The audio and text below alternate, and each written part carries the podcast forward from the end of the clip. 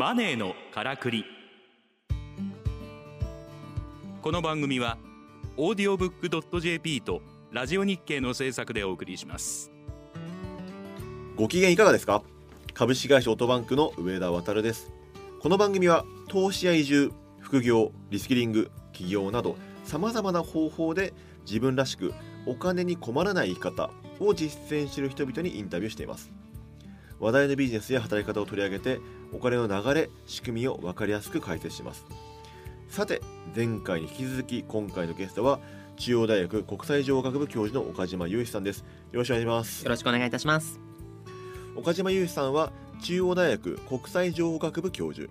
専門分野は情報ネットワーク情報セキュリティでメタバースにも詳しく主な著書にメタバースとは何かネット上のもう一つの世界今世紀最大のビジネスチャンスが1時間でわかる。メタバース見るだけノート。ブロックチェーン相互不信が実現する新しいセキュリティなどを出版されていらっしゃいます。はい。というわけで、はい。岡嶋さんはい。本日はですねお。日本企業おですね。来ましたね。のメタバースとビジネスモデルというテーマで伺っていきたいと思うんですけれども、はい。まあね前回まで GAFAM の話でしたよね、が既存のアセットとビッグデータを生かした、うんあのね商売っていうのを志向する一方で、うんうん日本はうん。オタク文化っていうところで、まあ世界の最先端うんを行ってる国だと思うんですよね。はい。特に VTuber とかってねえ。もうこれ本当日本が圧倒的ダントツトップ圧倒的に強いですよね。だと思うんですよね。あとワールドワイドで、うん。えっと、Google の投げ銭のランキング見ても、あ日本なしには語れないですもんね。今日本があんな存在感を示してる分野ってないと思うんですよ、うん、でもこの手のあの VTuber ってメタバースとはめちゃくちゃ相性がいいじゃないですか、うんうん。うん。今後なんかやっぱりどういった発展していくんだろうなとかってなんかイメージありますか？えー、どうですかねでもこの分野がホットであることは間違いないですよね、うん。じゃあどんなビジネスがって言った時にうーん今な試行錯誤してるところだからなあのこういう風みたいなあの未来像をきちんとイメージすることはできないんですけれども、うんうんうん。本当既存のビジネスモデルは一回解体されてもう一度作り直しになるんだ、それはすごく思っていますね。うん。例えば握手会ビジネスみたいなのをやっていたじゃないですか。はい。あれってある種デジタル対応だったと思うんですよ。うんまあ、間違いなくこれまでの既存のアイドルビジネスとうん。かアーティストビジネスって円盤商法、うんうん CD 売ってなんぼあそこが一番儲かるポイントだったじゃないですか、うんだけどデジタル技術が発展することによってそこはもうゼロコストで劣化しないコピーが生まれてしまう、まあ、なんなら CD よりもあのリッピングしたファイルの方が持ち運びの時にも頭出しの時にも利便性が高いよってなってくるとオリジナルに意味がなくなっちゃいますよね、うんなので、えっと、そこでは商売できなくなってしまった、うん。じゃあどうするって言った時にあのよく物の消費からコート消費みたいな綺麗なキーワードを使いますが、うん。要は、えっと、コピーされない商品じゃないと値段がつかなくなっちゃうからってことで、コピーされない、えーサービス商品をみんな考えてきた、うん。その中で出てきたのが握手会だと思うんです。はいはいではい。握手しますよ、うん。あれはコピーできないでしょ、うん。だからあの間違いないオリジナルだから、うん。みんな集まってねお金払ってねっていう商売だったと思うんです、うん。でもメタバースとか、えっと、VR VR ってどうしても視覚に限定されがちですけれども触覚なんかもすごく整ってきている、これまで、えっと、病気や怪我でもう歩く感覚を、えー得られなくなってしまった人がもう一度歩いた感覚を取り戻せるみたいなこともだんだん現実のものになってきてる、うん。そうすると握手もコピーされちゃうよね。うん。ある意味 VR ってあの体験をコピーする技術だと思っているので、そこで、えっと、握手会ビジネスみたいなものは一度解体されてしまうかもしれない。なるほど。確かにその VR ライブうん。ってその、まあ、まさにホロライブとかね、うんうんうん今やってますけど、うんそのアイドルの真横で、うん。あの見れたりとかするんですよね。うん、で周りの感覚嫌だなと思ったら消しちゃったりとか、うん なので、えっと、無限に楽しみ方が広がっていくし、マネタイズの仕方もあると思うんですけれども、でも既存のビジネスモデルはひょっとしたら破壊されてしまって、うん。新しいものを見つけなきゃいけないかもしれないので、うんあのー大変だなと思う反面すごい面白そうなフロンティアが開けているなとは思います、ただそのフロンティアの中でどうやったら一番、あのー儲けられるのかうん。一番効率的なのかがちょっと僕はまだ分かっていなくて。でも結構なんか面白いのが投げ銭の売り上げってあるじゃないですか、うん。あれすごい面白くて、なんか要は認知欲求に対してお金払ってるんですよね。うーんん要は投げ銭払うとあの、まあね、500円とかだと、うん。ねあの名前呼んでくれるとかなんですけど、いわゆる赤スパ？あはい。の、1万円とか払うとなんかコメント全部読んでくれるみたいなのうんうん。そうなるとこう、ね揮発しせずにずっとこね。残ってますもんね。そうそうそうそう。ねあの名前呼んでくれて、はい。お手紙読んでくれて返事してくれてみたいな、こう、うんうんうん。なんかすごいあの満足感ありますよね、うんうんうんうん。あれは。うんあれはねあのいいビジいいビジネスって。どういう観点でいいビジネスかわかんないですけどいいビジネスですよね。うん。そうそうそう。あとねでも握手会も結構認知ビジネスだと思うんですよね。認知欲求満たすじゃないですか握手会で、なんかあの1枚10秒だから、こう6枚だと1分だみたいな感じでこう CD たくさん買うみたいなね。感じあるじゃないですかあれってまさにそう認知で、あのやっぱアイドルの方がその自分を認知してくれてるっていうので、何回も何回も行くと、うん顔覚えられたりしてるわけですよね。うんうんうんうんあれもある種投げ銭と変わんないのかなと思ってうん行動的には。うんあそうか収益構造の根っこにはそこがあるんですかね。じゃあまだ生き続けられますかね。いやあの結局えっとまあこの何回かのお話で繰り返しているように、うん。現実と違ったことができる、うん。ある意味メタバースって DX だと思うんですよ。うん。あの新しいデジタルツールが出てきたことによって今まで無理だと思ってたことができるようになる、うん。自分たちそこで変われるっていうのが、まあ DX の本質だと思うんですけど、えっと、これ現実でできなかったことがメタバースでできるよね、っうんていうのがメタバースの根っこの部分にあるんだと思うんです。うん。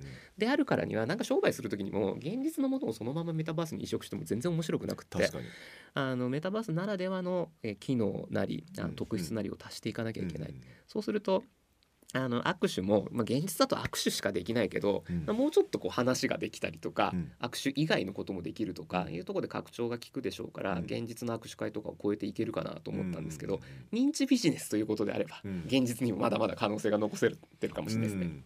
いや例えばなんか最近面白かったのが、うん。あのゆるえっ、とホロライバー、まあ、ライバーさんうん。と,、えー、と会話できるみたいなうんうんうん抽選会とかあるんですよ、今って。要はあの会話で1分とかなんですけど、あのか話してくれて、うん。でなんかあのお金払ってみたいなのとか抽選でやったりするんですけど、うん。まあ、一瞬でとん本当に埋まるんですよ。うんうんうんうんうんうんうん僕もあの推しのライバーさうんんに行こうと思って、はいあの行ったらですね、はいあの開始した瞬間に押したんですけど、はいはいはい。もうダメでもうダメなんですね。もう本当に開始い30秒で売り切れみたいな、ええ とことかそうすげえなみか。たいなすげえっすね。なるんですよ。うん。そうかそうか。まあでもじゃあ一応僕メタバース側の人間なんでメタバース擁護しておくと、はい。い、やいお話できるかもしれないですけどでも ASMR みたいなの使えるのはメタバースだけかもしれませんよみたいな。あーでもあそうかでも音声とメタバースっていうテーマだとうんどうですか、いやこれ可能性あると思うんですよね、うん。僕今のメタバースってうん視覚情報にものすごい偏りすぎてると思うんですよ、んん。でも人間の五感まああのまあちょっと五感の中では優劣があるかもしれない、うん。情報量によっては、でも耳の方にはすごい可能性があると思っていて、うん。まあ、あの音だけでこういう世界だって思わせることもできると思うんですよね。その意味では音の体験ってもっと、えーイノベーションがあってもいいなと思うんですが、うんそれこそ音をお仕事にされてる上田さん的にはどうですか？メタバースでどんな音のサービスってありえますかね？そうですね。あの、まあ、そもそも実は、うんうん。えー、と VTuber とかアニメって結構音の要素大きいと思ってるんですよ。うん大の声優さんとか、うん。で最近ちょっと面白いなと思ってるのは、はいあの ASMR の音声ってめちゃくちゃ今売れてるんですよね。はいはい。いやわかりますよ。あの体験したいですよね、うん。うん。でそれこそあの例えば DL サイトさんうん。とかでその ASMR の音源ね、あのゲームとコラボしてるのが、うんなんか1万とか売れたりしてるっていうこう数字が出てるんですよね。うんうん1万個も売れんのみたいな、っうんうん。ていうのもあるしあとはあのいわゆるその、ね、VTuber さんとかも結構その ASMR 放送配信とかやってて、うんやっぱりめちゃくちゃ人気あるんですよね、うんそういうのって。んんんなんかそのあたりってあのなんか画面とか見たい見てないと思うんですよ。目をつむって多分耳を傾けてるだけだと思うんですよね。うん。まあ、これがじゃあメタバースに、ね、なったとしても、うん。多分メタバース空間内にいるんだけども、うん。多分目はつぶって耳だけで楽しむっていうことがあると思うし、うんうんうんあとはメタバース空間内ならではの表現方法とかもあるかもしれないですよね。そうですよね、ううん。んいや本当に VR 睡眠とかやってる人たちとすごい親和性が、うん。あのあるかもしれないですし、うん。それこそ、えっと、今メタバースの中でコンサートとかやってるじゃないですか。はい。であれもちょっと残念だなって思うことがあるのは、うん。単にやっぱり、えっと、リアルのコンサートをメタバースに移植してるような事例が多い。うん。まあ、メタバースだったらあの無限に人を収容できるんで、うん。えっと、そこが利便性だよって言われたらそうなんですけどじゃあ体験としてリアルを上回ってるかってまだその段階ではないと思うんですよね。だけど、えっと、人混みが嫌いな人が周りの慣習消せたりとか、いや自分は空から俯瞰してあのコンサート見たいんだっていう人が、うん。リアルでは絶対そんなことできないけど、うんメタバースだとできるんだ、うん。あともう一つ面白かったのがあの泳ぎながら聞いてみたかったんだコンサート。泳ぎながら 水にくぐもった音でコンサートを聞いてみたかったんだあっていう人がーなるあのほどなんかそういうサービスやってるメタバースがあって。へでああこうーいう音で聞けるんだ、うん それがいい体験かどうかはともかくとして、まあ、あの現実ではできない夢が叶ったわけですよね。あの音の可能性ってまだまだあるなっていうふうに思ってます。あの僕昔朗読少女っていうアプリをありましたね。僕ヘビーユーザーでしたよ。あありがとうございます。もう最高でしたね。あの時に僕友人から言われたのが結構忘れなくられなくて、はいはい。いや一個夢を叶えてほしいってこと言われたんですよ、うんうんうん。何って聞いたらいや朗読少女あるじゃないかと、うん俺は膝枕をしてる状態で聞きたいって言われて、はいはいはい。膝枕って？要はひこう女の子に膝枕してもらって、はい。寝ながらうん。朗読をしてもらっているってのを聞きたいって言われて、うんうんうんえー、どうやんだろうと思ったんですけどメタバースはできますよね実は。そう確かにいや僕も作ろうとして失敗したことがあるんですよ。僕前あの擬人化が流行ってた頃に、ええあのインターネットのいろんな技術をうん萌え、萌えってもう言わなくなりましたね。うん 萌えキャラに擬人化して、はいまあ、勉強あんま好きじゃない人たちうんうんが、あの勉強の取っかかりになるっていうコンテンツを作らせていただいたことがあったんです。うんでもなんかどうせなら膝枕してもらいながら英単語とか教えてもらいたいよねみたいなのがあって、うん。いや意外とい VR とかでいけるんじゃないかって言ってたんですけど、うん。なんか予算の問題とか 倫理的にどうだみたいな話があって実現には至らなかったんですが、うんいけますよね、うん。全然いけると思います。なんかそういう可能性ってなんかうん。ね、あのねちょっと不不謹慎ネタかもしれないけど不謹慎ネタですね。でもなんかあの 欲求を満たすって意味だといろんな可能性そうですよね。メタバースのフィルターバブルの中でやってるんだから許してよっていうのは、まあ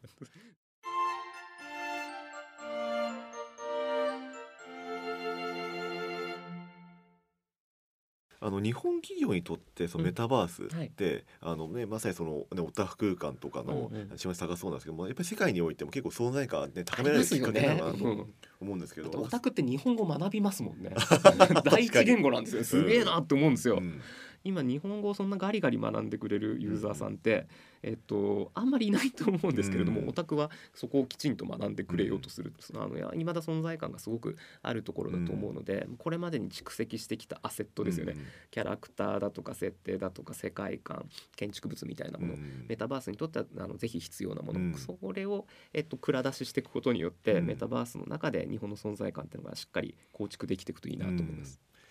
そうですね。なんかぜひですねあの今ね上場企業だと今多分エニーカラーさんかな？はいはいはい。2時3時やってるエニーカラーさんがいて、まあホロライブも大体上場すると思うんですけど、うん。まあぜひただそういったあの日本企業がね、うんうん。こう元気なメタバースを、ね。ですよね。えでもちょっと急ぐ必要あると思うんですよ。うん。なんかあの今のところ日本が存在感持ってますけど、うん。中国、台湾、ベトナムみたいなのがすごいキャッチアップしてきてるんで、うん。日本が確実に強くいられる時ってひょっとしたらそんなに思ってたより長くないかもしれないですから、速度感大事だと思います。確かに。ちょっとぜひ日本企業の皆さん頑張って、はいぜひぜひメタバースを推進していただければなと。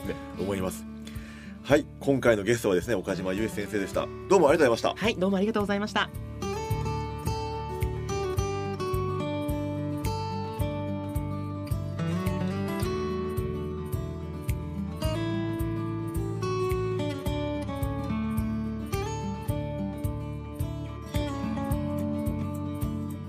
マネーのからくりオーディオブックドット JP とラジオ日経の制作でお送りしました。